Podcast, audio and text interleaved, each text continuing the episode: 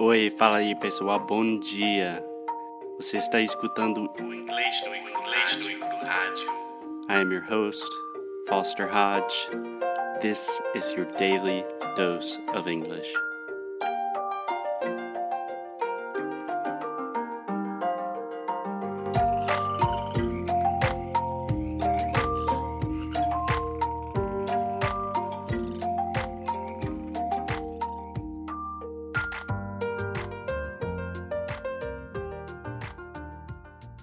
Hello, hello. Hey, Alexia. What's up? How are you? Hey, Foster. Everything's good here. so, guys, if you have not listened to the most recent, maybe the last two podcasts, Alexia's been really confused with the difference between what's up and how are you. So, I just wanted to kind of mess with you and say both of them in the same phrase. if you could see me now, I am literally crying because I'm laughing. so, Alexia, it's Friday. It's Good Friday, is the way we say that in in English. How do you say that in Portuguese? É, é Sexta-feira Santa. Yeah, I like that better because Good Friday, you know, today was the day Jesus died. It's not. that Yes, we are. We say that this week is Semana Santa. Yeah, So, Sexta-feira Santa. cool, cool.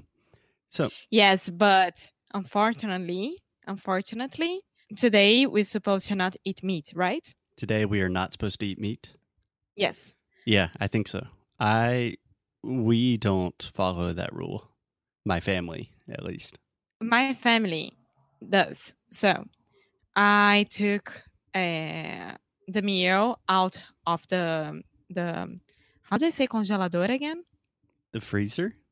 Yes, the freezer. Mhm. And I thought that I saw a, a bunch of vegetables. So we would be able to eat only vegetables during lunch. That's okay. That's healthy. I was really happy. Once I opened it, it was only chicken. So I ate frango ao molho curry com vegetais. And before that, my dad and I we came to Nossa Senhora that we have here inside of our room. Yeah. And we were like, I'm so sorry, God. I'm so sorry, but this is going to happen. And then we we this prayed is happening. yes. we prayed a little bit and asked for permission and that no permission and forgiveness. And that's it.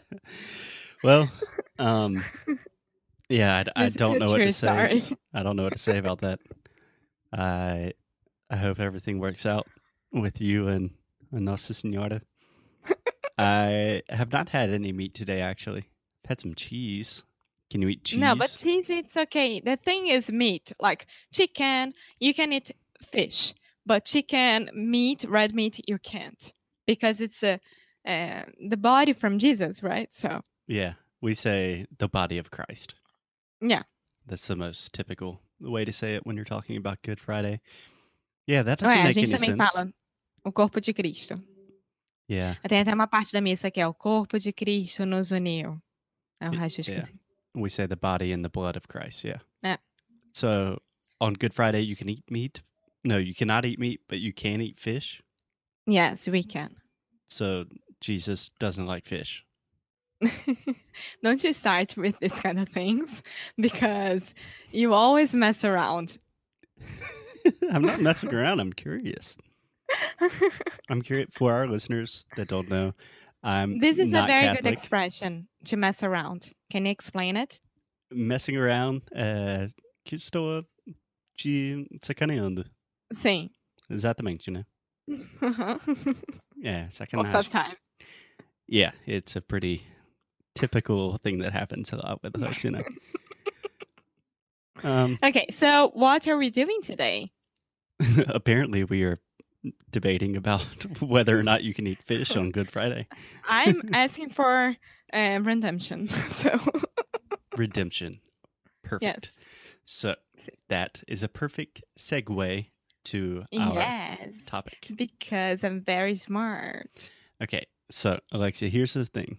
Most of my students, they always, when I say, like, mm, where do you need to improve in your English? Where are you having a lot of difficulties? Like 90% of my students, they say, I don't have enough vocabulary. And that's why I can't talk. And my answer is that's bullshit. Why is it bullshit? because I think you do have a lot of vocabulary. And even if you don't have a lot of vocabulary, you can learn a lot of vocabulary in English super fast because there are a ton of cognates in English and Portuguese. So, do you know what a cognate is? Mm, No. So, a cognate is just a fancy way that people that work in linguistics or people that teach languages to say two words that are extremely similar in different languages. Okay, cool. So, what do you want me to do today? Okay, so today I'm just going to give you one tip to drastically improve your English vocabulary. You ready? Okay, let's go. Okay, so it's this simple, Alexia. Your mind is going to be blown. Any word that ends in são, so C with the little thing, uh, sigillia, né? and then um. Any word that ends in são in Portuguese, 99% of the time ends in shun. So T I O N in English. So, for example, uh, let me think of a word nação. How do you say that in English? Nation. Perfect. So, just to clarify, we write it, we write these words with T I O N in English most of the time, but the pronunciation is always shun. So, we start with the sh sound, like chiado, né? uhum. And then we have the schwa, o som do schwa, que é o a, a e o n no, final. Então é shun.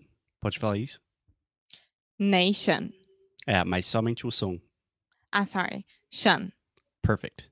Perfect. Não é Sean, não é sh shun, é shun. Shun. Super relaxado.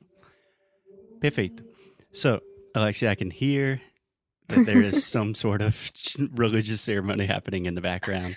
Yes, because I live next to a church, a Catholic church, and the the priest he likes to be really really loud with his microphone and the sound system because it's really really full today and all the people are on the street as well.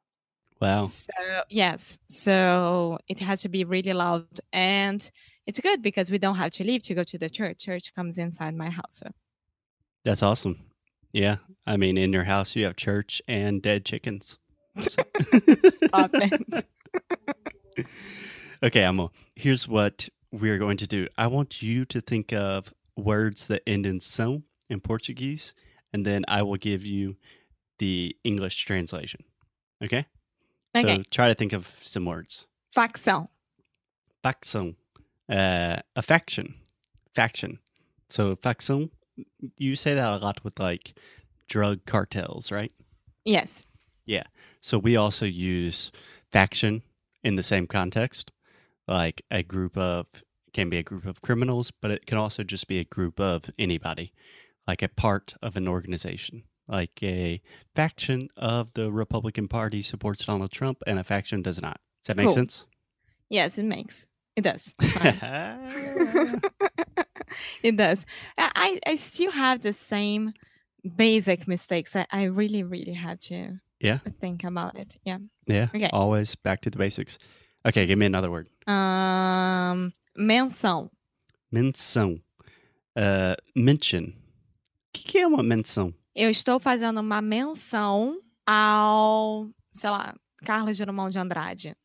Então, eu tô falando sobre o Carlos Drummond de Andrade, seja uma coisa que ele Exatamente. escreveu. Mention. É. Perfect. Ser. Tá, mais um. Hum, informação. Information. Yeah, this is pretty easy. It's pretty easy, right? Yes, it is. Okay, so now let's switch it up. I will say a word in Portuguese, and I want you to say the word in English. And we're going to go fast so you really get the idea of how this pattern works, okay? Okay. Ok. euh, ah, caraca. Euh, situação. Situation. Formação. Formation. Euh, informação. Information. Descrição. Description. Reputação. Okay? Reputação. Ah, reputation. Euh, afeição. Afeição. Ah, affection. Nice. Relação. Relation. Perfect. Uh, hum, que mais? Uh, resolução. Resolution. Awesome. Awesome. cool. So isn't that pretty cool? yes, I, I literally didn't have to think much about it. Yeah. So whenever you say that you have a lack of vocabulary, there's like 1 million words. Not literally 1 million words, but a lot of words in Portuguese that end in são that you can already use. So if you're trying to say, I don't know, that something is finishing and you're thinking, ah, como é que fala isso? E daí pode pensar, ah, resolução, eh, re, como que é? Resolução, resolução, né? Resolution. Yeah, I'm not, I'm not selling this idea too well. this is English class. English class. Cool. So uh, Resolução. So resolução is resolution. That's it. nice. Can you think of any more words or have any questions about this? Um. Alexia, the point is that there are a lot of these little tips that you can learn a lot of words in English really fast. And in the next podcast, I'll give you some more tips. How does that sound? I think it's awesome. Awesome. Cool. So I'll talk to you soon, Alexia. Bye. May God bless you and your soul. Shut up and thank you. I'm gonna pray a little bit more. okay. Bye bye. Bye.